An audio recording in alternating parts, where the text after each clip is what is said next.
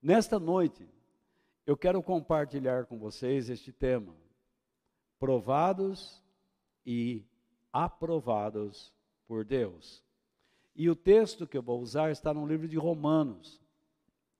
Lá em Romanos capítulo 5, versículos 2 e 4, no qual nós lemos assim: Foi Cristo quem nos deu, por meio da nossa fé, esta vida na graça de Deus. E agora, continuamos firmes nessa graça e nos alegramos na esperança de participar da glória de Deus. E também nos alegramos nos sofrimentos, pois sabemos que os sofrimentos produzem a paciência, a paciência traz a aprovação de Deus, e essa aprovação cria a esperança. Então, o que nós temos aprendido nestes últimos dias é que não são raras as vezes em que Deus coloca a nossa fé em teste, em prova. Por quê? Porque o modo como passamos pelas provas mostra algumas coisas. E eu vou tentar colocar aqui para vocês alguns detalhes. Primeiro, revela o quanto conhecemos a Deus, ou o quanto precisamos conhecê-lo mais, para que permaneçamos firmes na Sua graça em Cristo. Então, nós somos desafiados para conhecermos a Deus cada vez mais. E é um erro, é um erro crasso, quase que imperdoável, dizer que o conhecimento esfria a fé. Muito pelo contrário. As mesmas pessoas que pregam essas coisas, se eles são pais e têm filhos, eu duvido que eles não queiram conhecer o namorado ou a namorada de um filho ou de uma filha. Eu duvido que eles entregam seus filhos para qualquer um. Então, isso é um princípio de vida. Conhecer com quem você anda. A própria palavra de Deus nos lança o princípio. Diga-me com quem tu andas, e eu vou saber quem você é, porque a sua companhia o influencia. O modo como passamos pelas provas revela se a nossa alegria está na pessoa de Deus e nas suas promessas eternas, ou nos nossos desejos ou interesses pessoais e terrenos. Então, quando eu vejo pessoas passando por provas, por aflições, a primeira coisa que elas querem é se ver livres, se verem livres daquela situação. E não só elas, nós também. No entanto, a nossa fé está sendo provada, e antes desta liberdade, eu preciso saber o que eu amo mais: Deus ou a minha liberdade? A minha liberdade sem Deus é um problema muito sério. Pode se transformar numa libertinagem, numa vida desregrada, desordenada, promíscua, então, o meu amor por Deus tem que ser muito maior do que o meu desejo pela minha própria liberdade. O meu desejo por Deus tem que ser maior do que os meus interesses pessoais ou terrenos. Eu tenho que desejar a eternidade. É a minha escolha, é o meu desejo, tá? Então, quando eu passo por provas, a, o modo como eu passo por elas também revela, ou nós passamos por ela, por elas, revela se somos bons ou maus exemplos a outras pessoas acerca do valor da vida de Cristo em nós. Então, quando nós estamos passando por aflições, como nós agimos? Nós seremos exemplos de pessoas fracas, emocionalmente fracas, espiritualmente fracas, ou espiritualmente fracas, ou nós mostraremos às pessoas o valor, a importância que damos à pessoa de Jesus Cristo habitando dentro de nós. Muitas pessoas vão às igrejas, cantam, levantam as mãos, mas no momento da aflição são fracos. É o que a Bíblia diz. Aquele que é fraco na aflição realmente é fraco, em todos os sentidos. O modo como eu passo pelas provas ou aflições, ou nós passamos, revela, revela se a nossa condição espiritual e moral é satisfatória a Deus. Isto é, se estamos ou não sendo dirigidos pelos princípios e valores da palavra de Deus. Muitas pessoas, quando estão passando por aflição, aflições, se descabelam, preferem cair na depressão, se isolam, se amarguram. Não é assim? Caem num, num, num caminho de murmurações, ou então se entregam ao nada, deixa a vida correr. Quer dizer, quando nós estamos passando por dificuldades, nós temos por obrigação buscarmos princípios na palavra de Deus.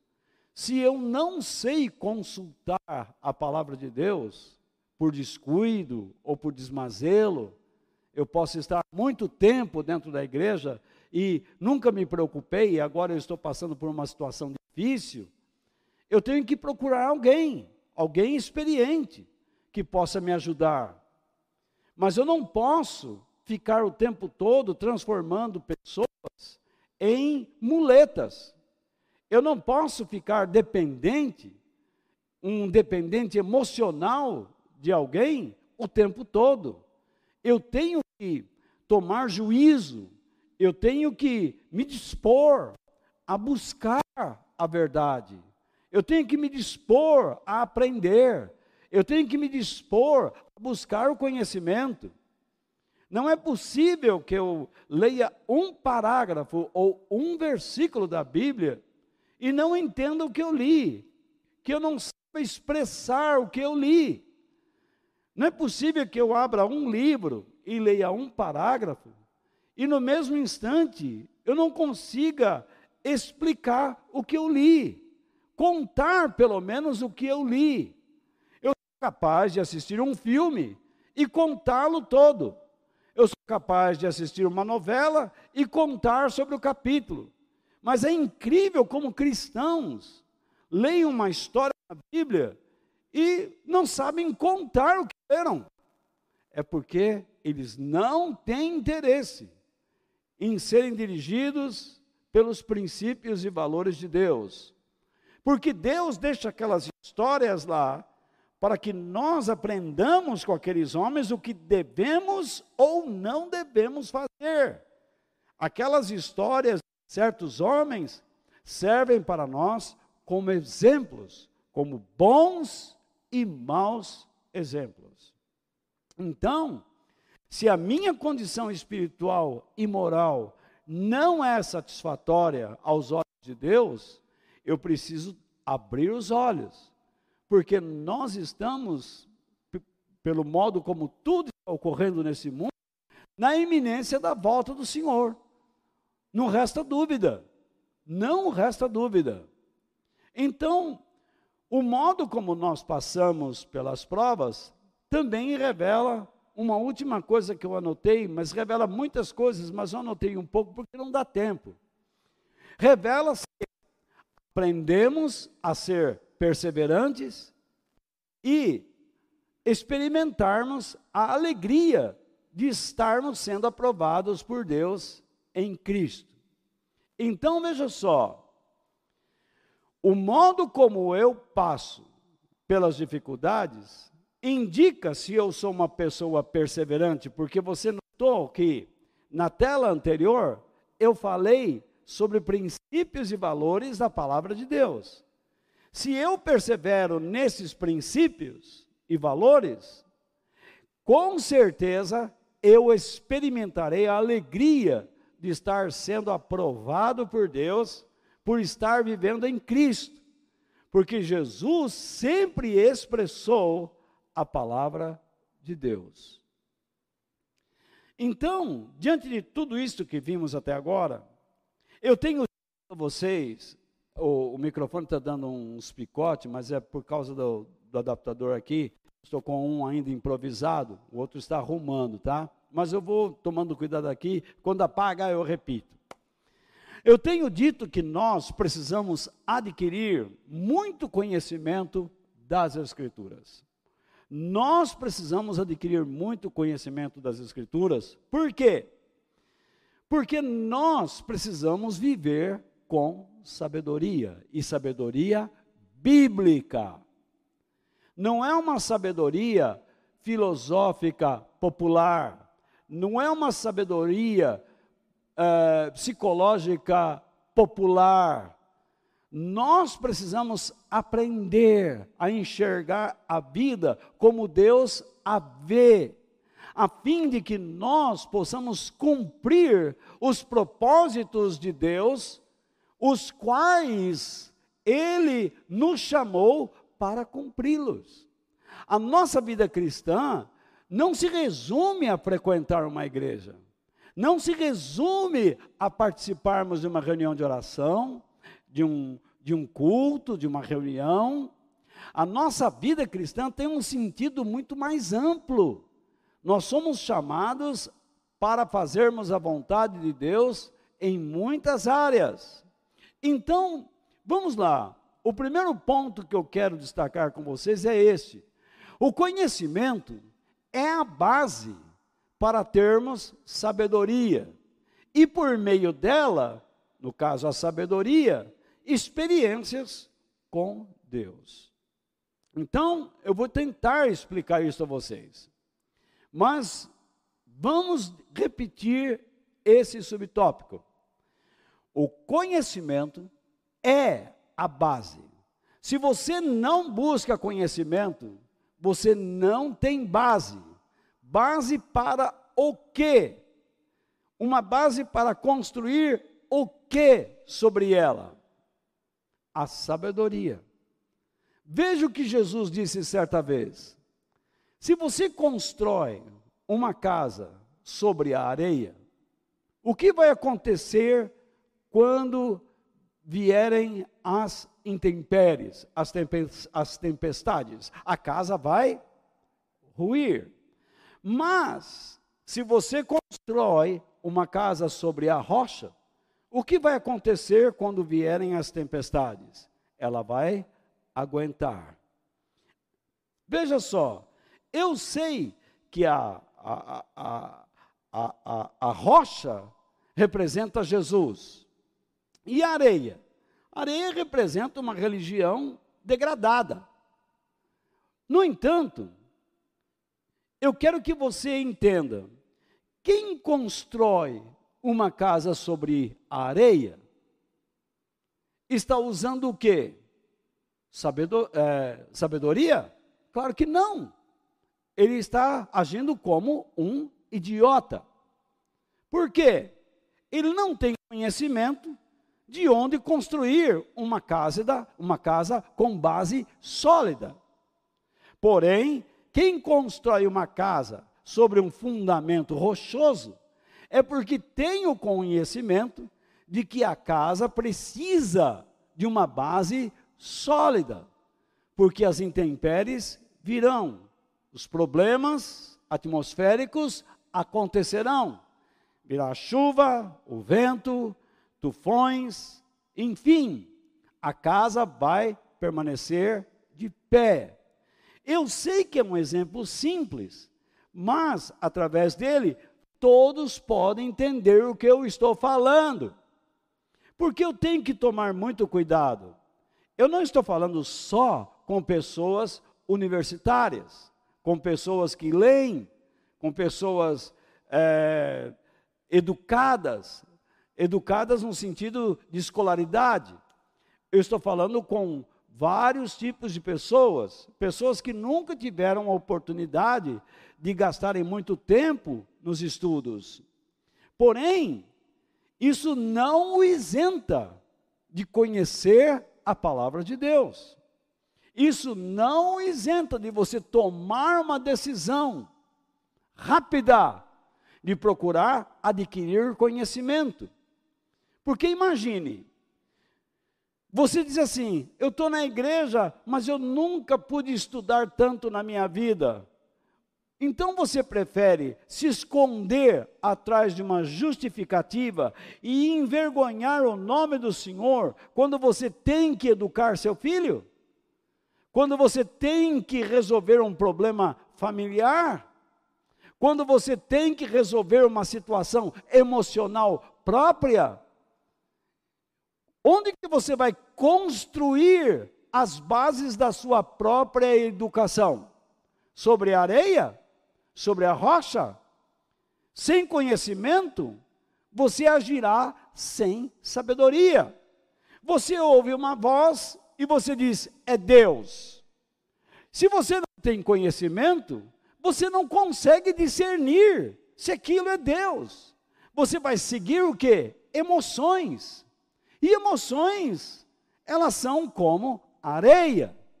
Elas são degradantes. Uma hora está lá em cima, outra hora está lá embaixo. Quantas vezes você seguiu suas emoções e o resultado qual foi? Você deu com, me perdoe, com os burros na água. A vaca foi para o brejo. Então, você precisa ter conhecimento. Conhecimento nos ajuda o quê? A esperar. Conhecimento nos ajuda a termos paciência. Paciência é perseverança. Paciência é persistência.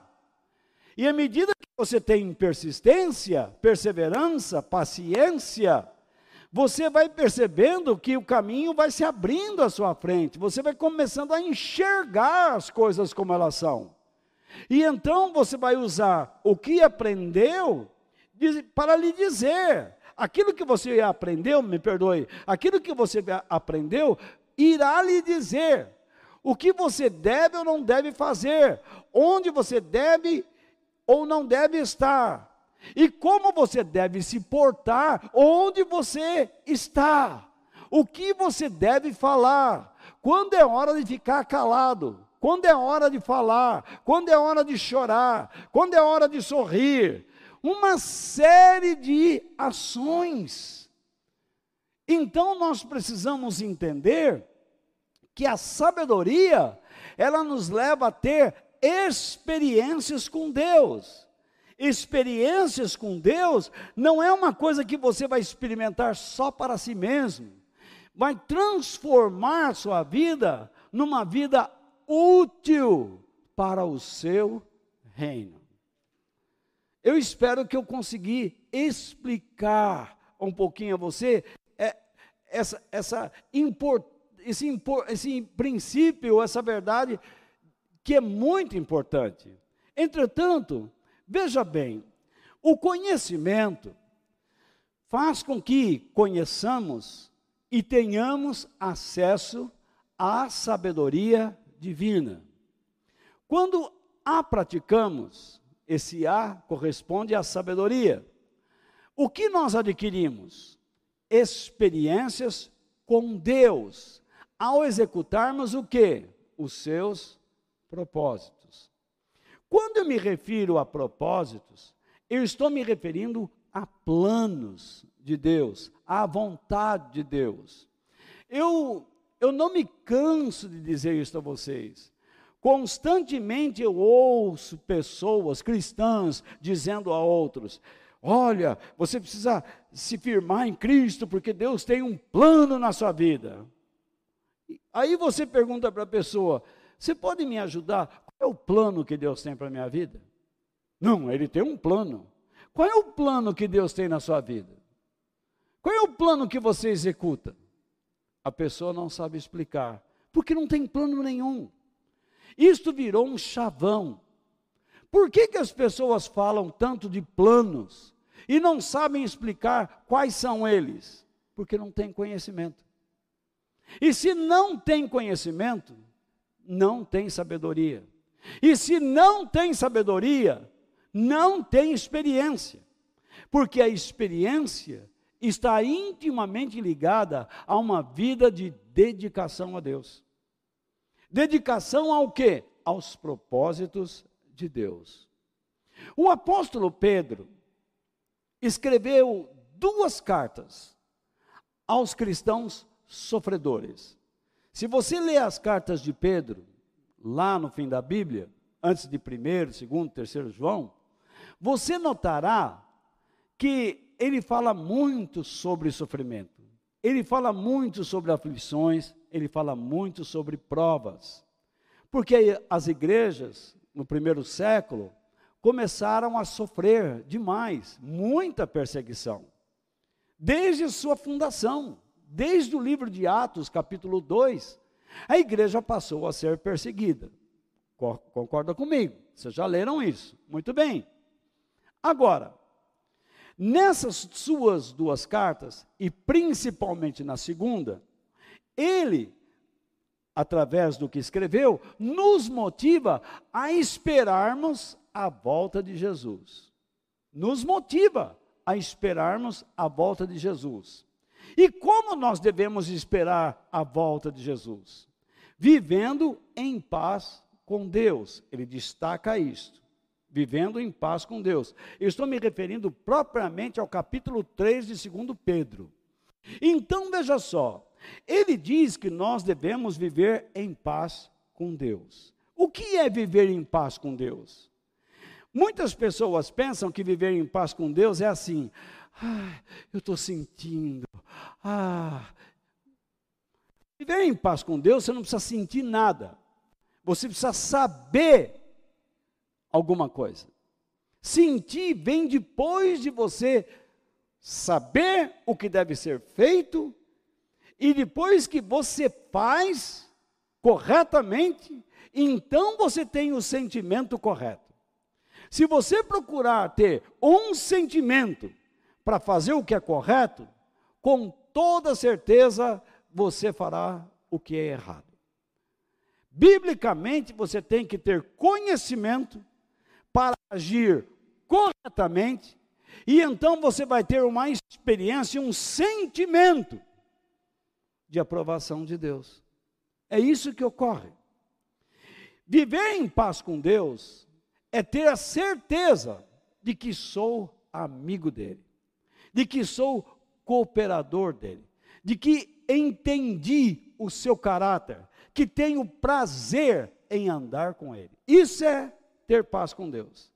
Ter paz com Deus não é simplesmente ter uma crença de que um dia levantei a mão, aceitei Jesus e agora está tudo resolvido. Ter paz com Deus é necessário insistência, é necessário perseverança, é necessário transformação diária. Porque Deus não se renova a cada manhã para nós. O amor de Deus não se renova a cada manhã. A palavra de Deus não diz: cantem um cântico novo ao Senhor. Como é que a minha experiência com Deus está atrasada 30 anos? Alguém pode me responder? Como é que eu não aprendo nada de novo? Como é que eu não entendo o que Deus está fazendo nestes dias? Como é que eu não compreendo a ação de Deus na minha vida? Como é que eu ainda não aprendi sobre o caráter dele a ponto de confiar nele? Eu sei que às vezes nós temos alguns abalos, porque nós somos seres humanos, frágeis, emotivos por natureza, mas nós temos que cair na real. Nós temos ter, nós temos que ter consciência das pessoas que somos. Nós aprendemos com Jesus a confiar em Deus. Além de vivermos em paz com Deus, Pedro acrescenta que por causa desta vida de amizade com Deus, tome cuidado para não quebrar isso, vivendo com mancha e culpa. E que nós entendamos que Jesus não voltou ainda, porque Deus tem sido paciente. Deus tem sido paciente para o quê? Para que nós tenhamos a oportunidade de sermos eternamente salvos. Ora, se Pedro está falando para uma igreja, ele está falando para aqueles irmãos: vocês tratem de ser amigos de Deus, cuidado com a vida que vocês levam, porque Deus ainda não enviou Jesus, porque tem tido paciência com vocês. Quem? Vocês quem? O pronome se refere a quem? Aqui substantivo, cristãos. Então Deus está dizendo: vocês cristãos estão sofrendo, esperem por Jesus, sejam amigos de Deus, não vivam com uma vida manchada e culpada, e entendam que Deus está pacientemente tendo misericórdia de vocês, influenciando suas vidas, querendo lhes dar recursos, porque Ele quer levar vocês para a eternidade, e isso depende de vocês. Então Pedro faz um alerta: cuidado, tomem muito cuidado para não serem seduzidos por falsos ensinamentos, para que vocês não caiam de uma posição firme e segura. Existem muitos ensinamentos na igreja. A igreja encontrou muitos caminhos para se, se satisfazer, deixando Deus. Quando Deus chamou aquele povo lá em Atos, eles se reuniam todos os dias. Era no templo e nas casas.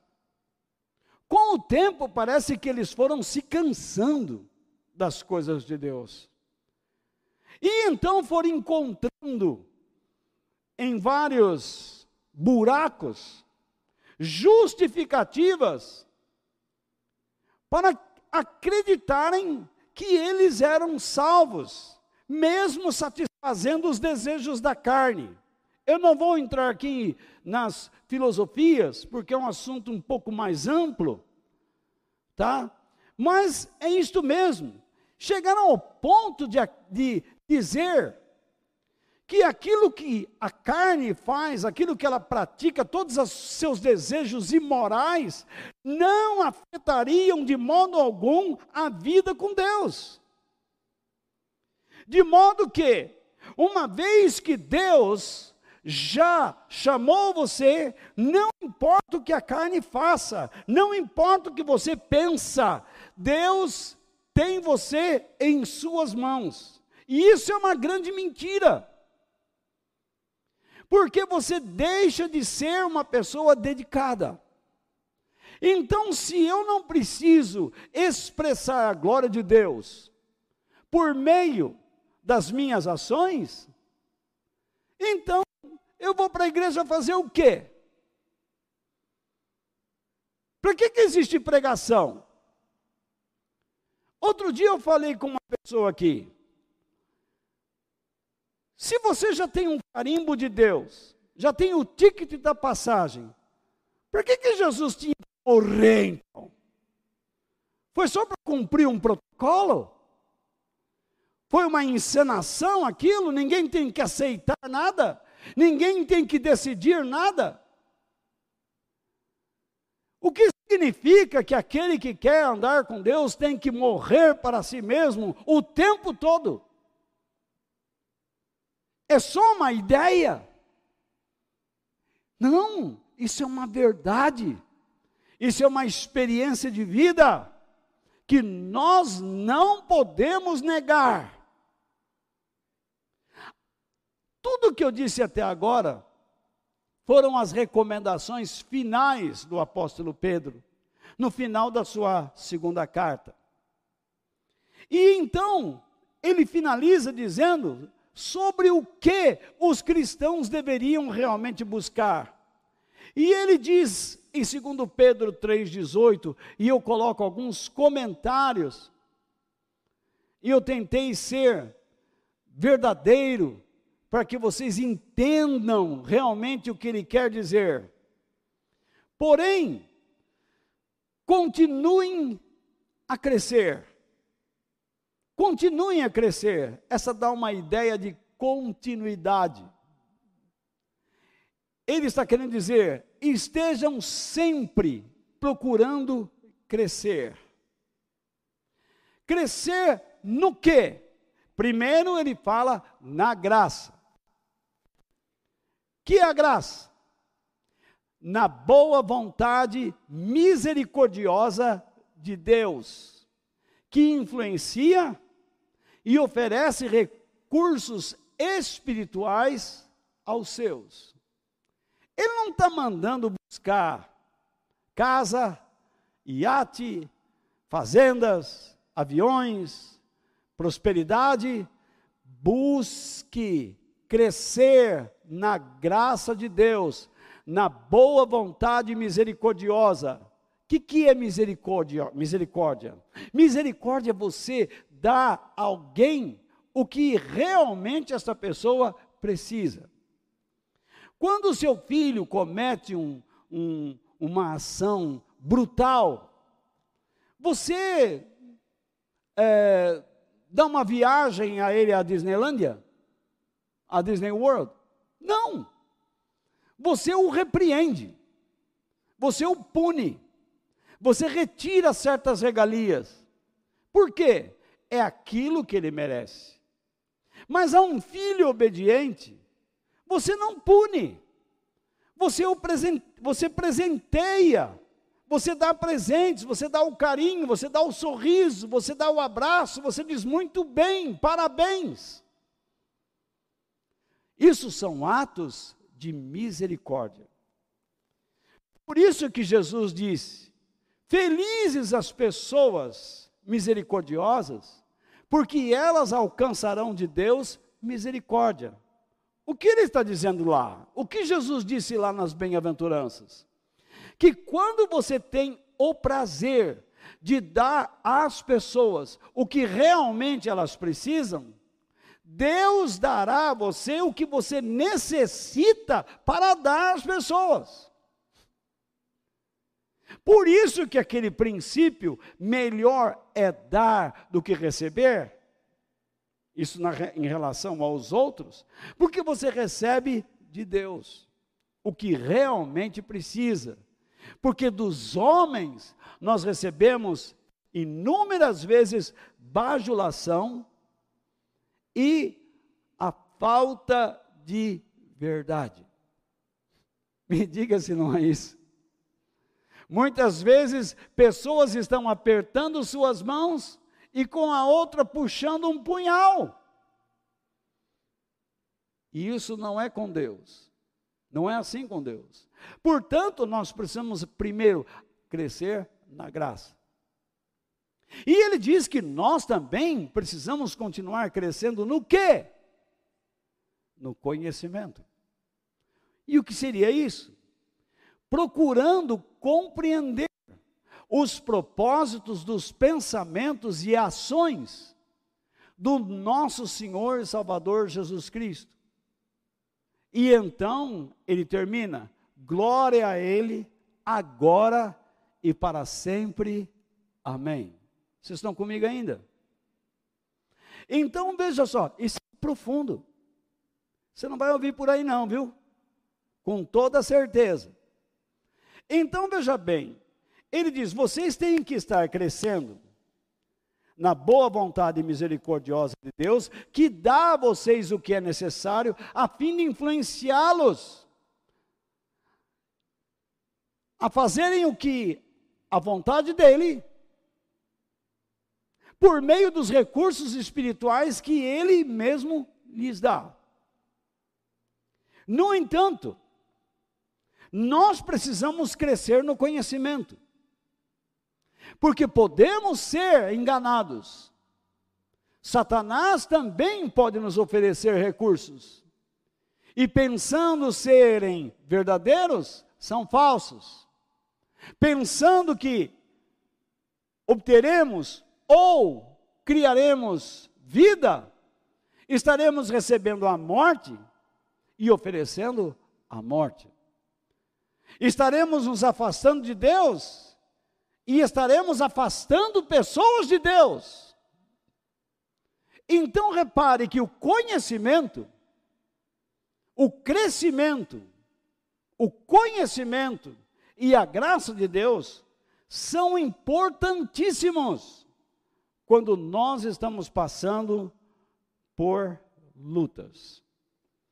Então, apesar de crermos em Deus, nós somos, eu achei importante colocar isso a vocês, porque isso é um ponto doutrinário esquecido pela igreja. E eu vou dizer, e vou explicar melhor já já. Apesar de crermos em Deus, nós somos, guarde agora, impotentes para fazermos o bem. Ô, oh, Walter, você está errado. Não estou, não. Vai ver já já. Isto é, que bem é este? O que é útil para o reino de Deus e que o glorifica para que possamos realizar os propósitos divinos, precisamos ser influenciados e ajudados pelo Espírito Santo. Você pode, volte para a minha câmera um instante. Você é impotente para fazer o bem que Deus exige. Mas você não é impotente para ser uma boa pessoa. Eu conheço muita gente, e você também conhece, pessoas boas, pessoas honestas, pessoas sinceras, pessoas que nos agradam ter suas amizades. Eu estou falando alguma mentira? Claro que não. No entanto, essas pessoas, elas são bondosas, generosas, no entanto, elas são incapazes de fazerem a vontade de Deus. Vamos lá. Alguém diz, mas eu sou honesto. Tá. Mas a sua honestidade glorifica a quem? A sua honestidade revela o que na sua vida? O seu caráter. Só até aí.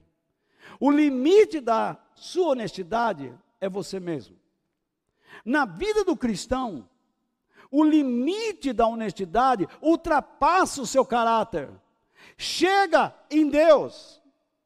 Porque esta pessoa diz: Eu quero ser honesto.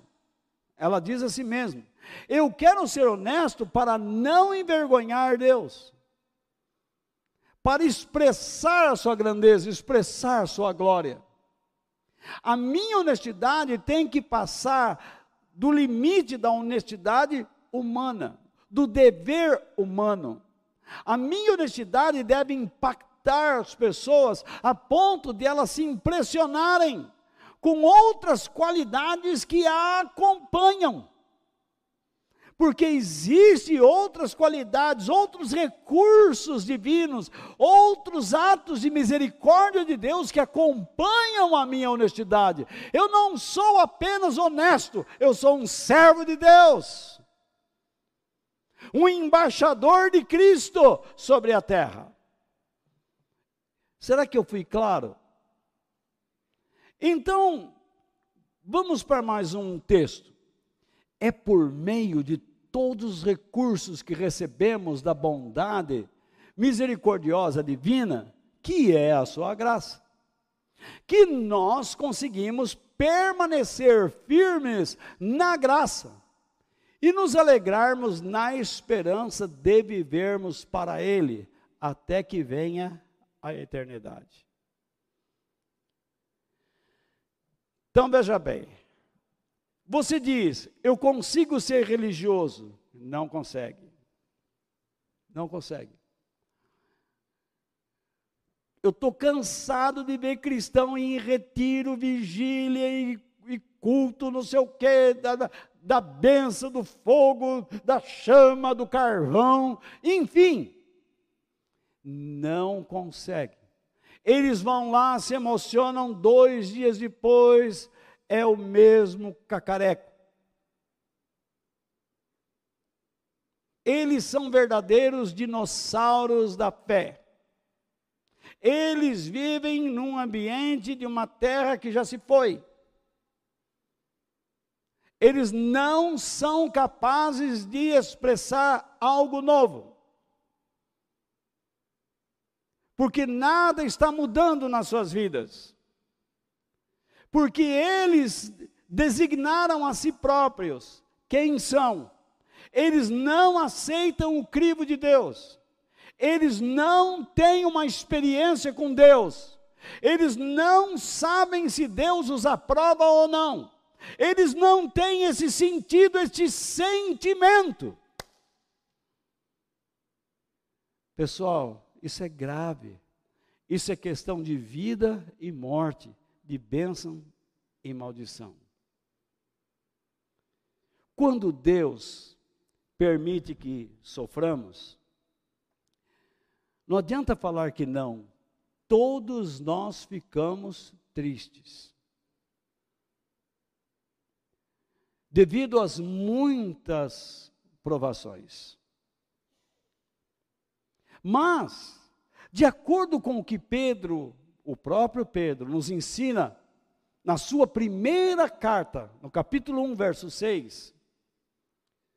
Nós sabemos que Deus usa as aflições para fortalecer a nossa fé.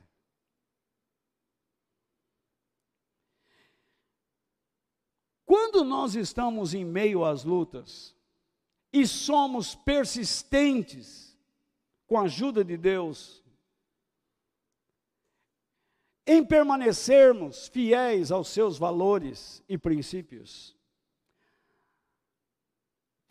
E andamos com confiança em Deus, ainda que nós estejamos tristes pelas provações, nós nos alegraremos nele. Por quê? Porque percebemos que estamos sendo ajudados. Isto é uma experiência que um frequentador, simples frequentador de igreja, não tem. Ele não percebe que está sendo ajudado por Deus. Ele só diz que está sendo ajudado por Deus quando ele vê o fim do problema. Então ele corre para dar testemunho. Ele diz: glória a Deus. Ele foi incapaz de dar glória a Deus no meio das chamas, porque ele não viu Deus. O que eu estou dizendo é tão sério. Eu, eu, eu, te juro, eu não tenho palavras humanas para explicar isso. Eu estou tentando explicar. Porque não tenho essa capacidade que grandes pregadores por aí têm. Mas eu estou tentando porque eu acho conveniente, importantíssimo. As pessoas, quando estão no meio da aflição, não dão glória a Deus, e são incapazes de dar. Não adianta você fingir, estou lutando, glória a Deus. Mentira! Esse glória a Deus não são palavras, eu estou falando, eles não conseguem viver para a glória de Deus. Eles vivem numa ansiedade, num desespero, numa angústia, numa amargura. Eles se perdem. Somente quando acontece alguma coisa boa, então diz: Eu sabia que Deus ia fazer, eu sabia nada. Porque ele sai daquele, daquele momento terrível sem crescer, sem aprender nada. Ele não sai transformado, ele continua mentiroso, ladrão, hipócrita, mau funcionário, engana todo mundo. É isso que acontece. Por isso, o segundo e último ponto. Ainda que tristes nas provações, que nós estejamos alegres com o trabalho e a aprovação de Deus. O trabalho de Deus e a sua aprovação seria melhor no texto. Mas na agonia dos pensamentos, escapa. Mas dá para entender, não dá? Muito bem, eu não estou aqui numa aula de seminário, eu estou tentando compartilhar a vida. Ainda que tristes nas provações, que todos nós ficamos, todos nós experimentamos momentos terríveis, nós precisamos estar alegres com Deus contristados, mas alegres. Ainda que o meu homem exterior se corrompa, o homem interior se renova cada dia. É o que a palavra de Deus ensina através do apóstolo Paulo. Olhemos para o versículo 3, então, do nosso texto base e atentemos a coisas importantes. Oh, antes, ah, falhou, né? Eu acho que eu não coloquei o texto aqui. Deixa eu ver. Não, falhou o texto. Eu não coloquei. Perdi. Mas enfim. Vamos ler o texto. Vocês têm aí, me, me acompanham. Eu enviei a vocês as notas. Por alguma razão eu não coloquei aqui. Foi uma falha minha, me perdoe. Ele diz assim, o apóstolo Paulo no verso 3. E também nos alegramos nos sofrimentos, pois sabemos que os sofrimentos produzem o quê? A paciência. Muito bem. Quando ele fala, e também nos alegramos nos sofrimentos, ele está dizendo, nós nos gloriamos em Deus, porque somos abençoados por Ele nas aflições. As pessoas entendem bênçãos como livramentos. Eles não entendem bênçãos como recursos que nos ajudam a suportarmos aquele fogo intenso para servirmos de exemplo a outras pessoas. Mas não é assim. Estou passando, vou chutando balde, quebrando tudo, e depois, quando acaba tudo, está vendo? Passei. Não. A pessoa passa com dignidade, com altivez de espírito no bom sentido, com uma condição elevada espiritual e moral. Correto? Então, veja lá.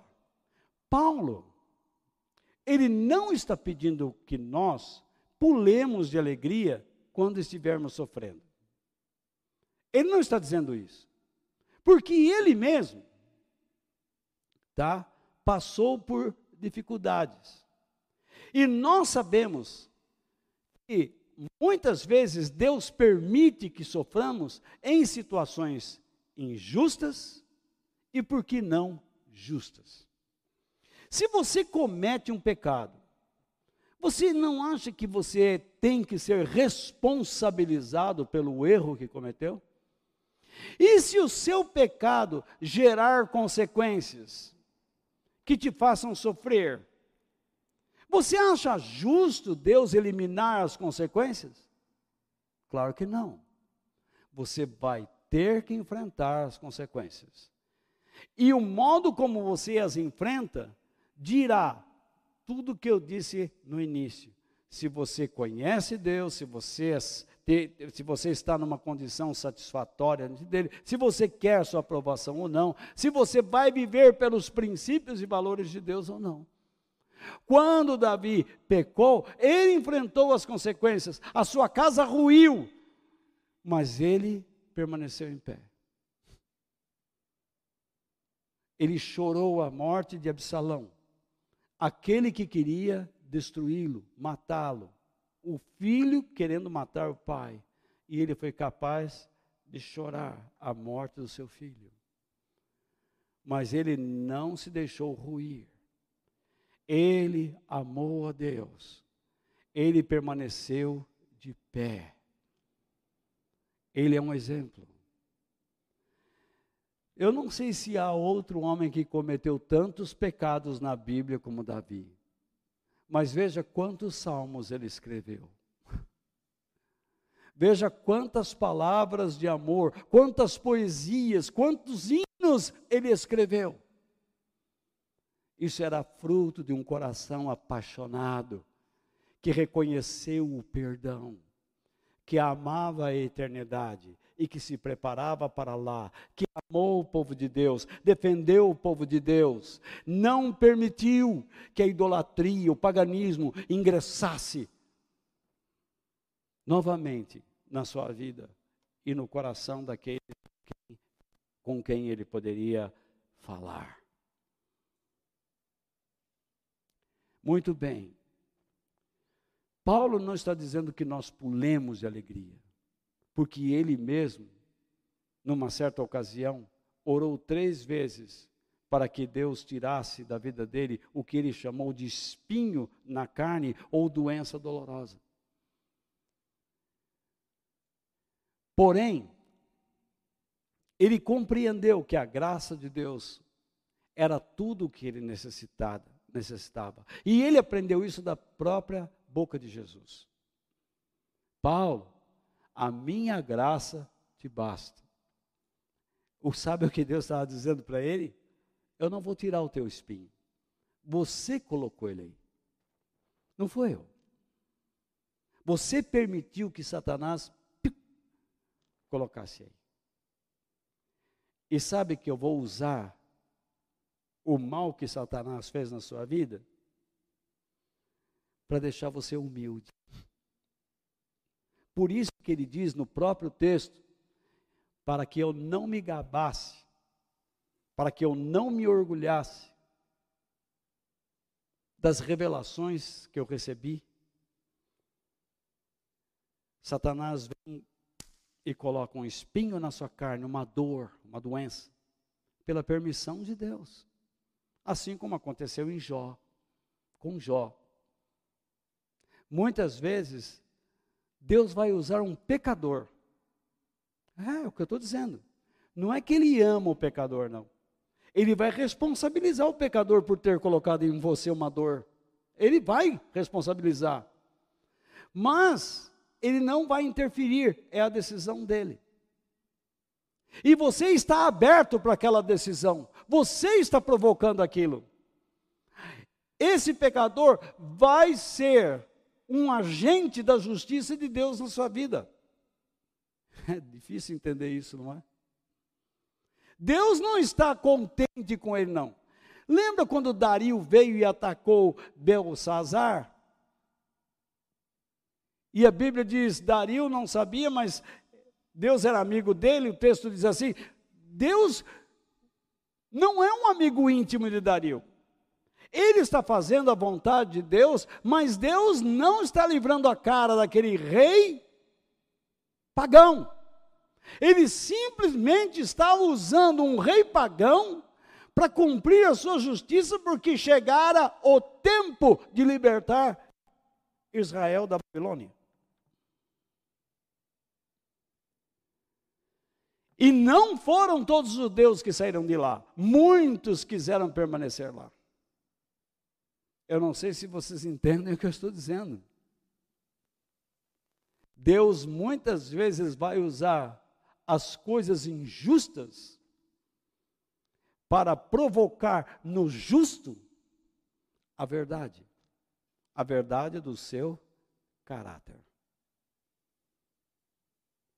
Há certas pessoas que chegam aqui para mim e dizem assim: Walter, ora, porque eu não aguento mais aquele meu vizinho, eu não aguento mais aquela pessoa. Você não aguenta mais? Porém, é, é essa pessoa que Deus está usando para revelar o teu caráter, para curar você, para mostrar que você precisa crescer na graça para mostrar que você precisa buscar conhecimento.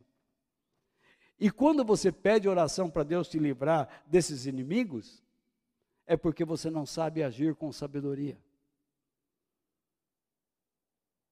Você lembra que Jesus disse: se alguém tirar a sua capa, dê também a sua túnica? É justamente isso. Quando você tem conhecimento, quando eu tenho conhecimento de Deus numa situação, a sabedoria é dizer: opa, volta aqui, pode levar minha túnica. Você dá à pessoa o que ela realmente precisa, porque você sabe que Deus te dará o que você precisa.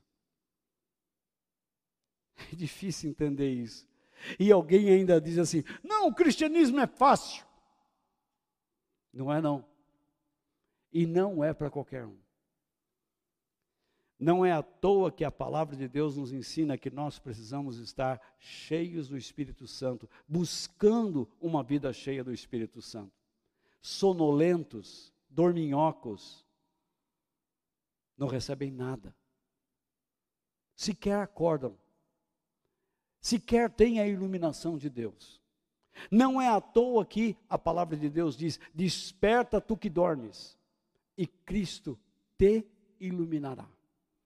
Se você não despertar, luz não terá. Não espere que Deus chegue a você com pontapés. Pum, pum, acorda, bicha. Vamos aí, vamos levar, vamos, levanta. Não, não.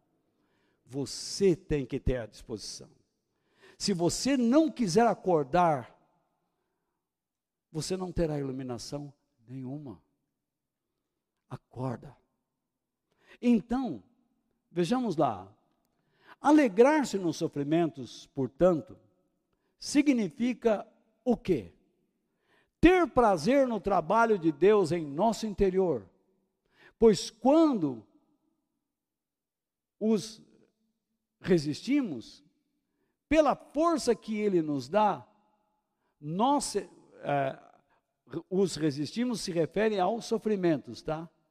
Quando nós os resistimos, tá?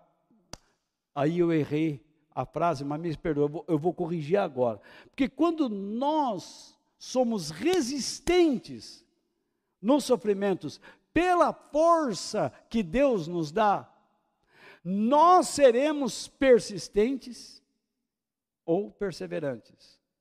E a Bíblia define a atitude de persistência como paciência. É a mesma coisa. Quando você pesquisa essa palavra paciência, você vai encontrar nas línguas originais perseverança e persistência. Por que isso? Porque a, a, a persistência em sermos leais, então, deixe-me explicar. A paciência é uma característica daquele que não se desvia do seu propósito de vida com o Senhor, como também da sua lealdade à fé em Cristo, mesmo diante de fortes perseguições e aflições nesta vida. Eu não estou aqui dizendo que somos perfeitos a ponto de não vacilarmos. Mas eu estou dizendo que a paciência é, sim, uma característica daquele que não se desvia do seu propósito de vida com o Senhor, como também da sua lealdade à fé em Cristo, mesmo diante de fortes perseguições e aflições nesta vida. Ele não desiste. Ele pode tombar, mas ele se levanta. Paulo diz muitas vezes abatidos lá embaixo, não por causa do pecado, mas por causa da aflição. Parece que não vai mais ter vida, vamos morrer, mas Deus o levanta. No caso de pecado, o justo cai sete vezes, mas sete vezes o Senhor o reergue, porque Ele é justo, porque Ele reconhece: eu errei, Senhor, e ele é ajudado por Deus. Ele recebe da misericórdia de Deus toda a ajuda que precisa para se reerguer. Exemplo, Davi. Lembra Jonas? O que, que ele fez? Foi lá, foi usado por Deus. O coração dele estava bom? Claro que não. Mas como é que Deus usou um homem que não estava consagrado? Porque Deus quis. Ele estava fazendo algo para os propósitos de Deus. Deus não estava provando Jonas. Tanto que depois ele foi sentar debaixo lá da arvinha, arvorezinha. Arvinha, modo de falar lá na minha terra. Então ele sentou debaixo da arvorezinha e o que Deus fez? Secou, puniu ele. Olha o que eu vou fazer com a tua vida, Jonas. Eu vou, eu vou queimar você. Eu vou transformar você numa brasa, mora. Isso que Deus fez. Deus não aprovou a vida dele. Deus aprovou o trabalho dele, mas a vida dele não. Ah, mas eu faço, eu faço muitas coisas na igreja para o Senhor. Não, você não faz para o Senhor. Você faz por barganha. Tome cuidado para não fazer por barganha. Deus pode estar aprovando o que você faz, mas Deus pode não estar aprovando a sua vida. Porque você não tem a experiência da aprovação de Deus. A persistência em sermos leais à fé em Cristo é a prova de que nós nos dispomos a recebermos toda a ajuda de Deus e a vivermos alegres por meio dessa ajuda. E quando nós somos alegres em vivermos por meio desta ajuda, nós recebemos a aprovação de Deus. E é isto que Paulo fala aqui no verso 4. A paciência, a perseverança, a persistência nos valores, princípios da palavra de Deus, traz o quê? A aprovação divina, a aprovação de Deus. Isto é, essa atitude de paciência e perseverança gera o que? A experiência interior da aprovação divina para alguém que valoriza os testes permitidos por Deus.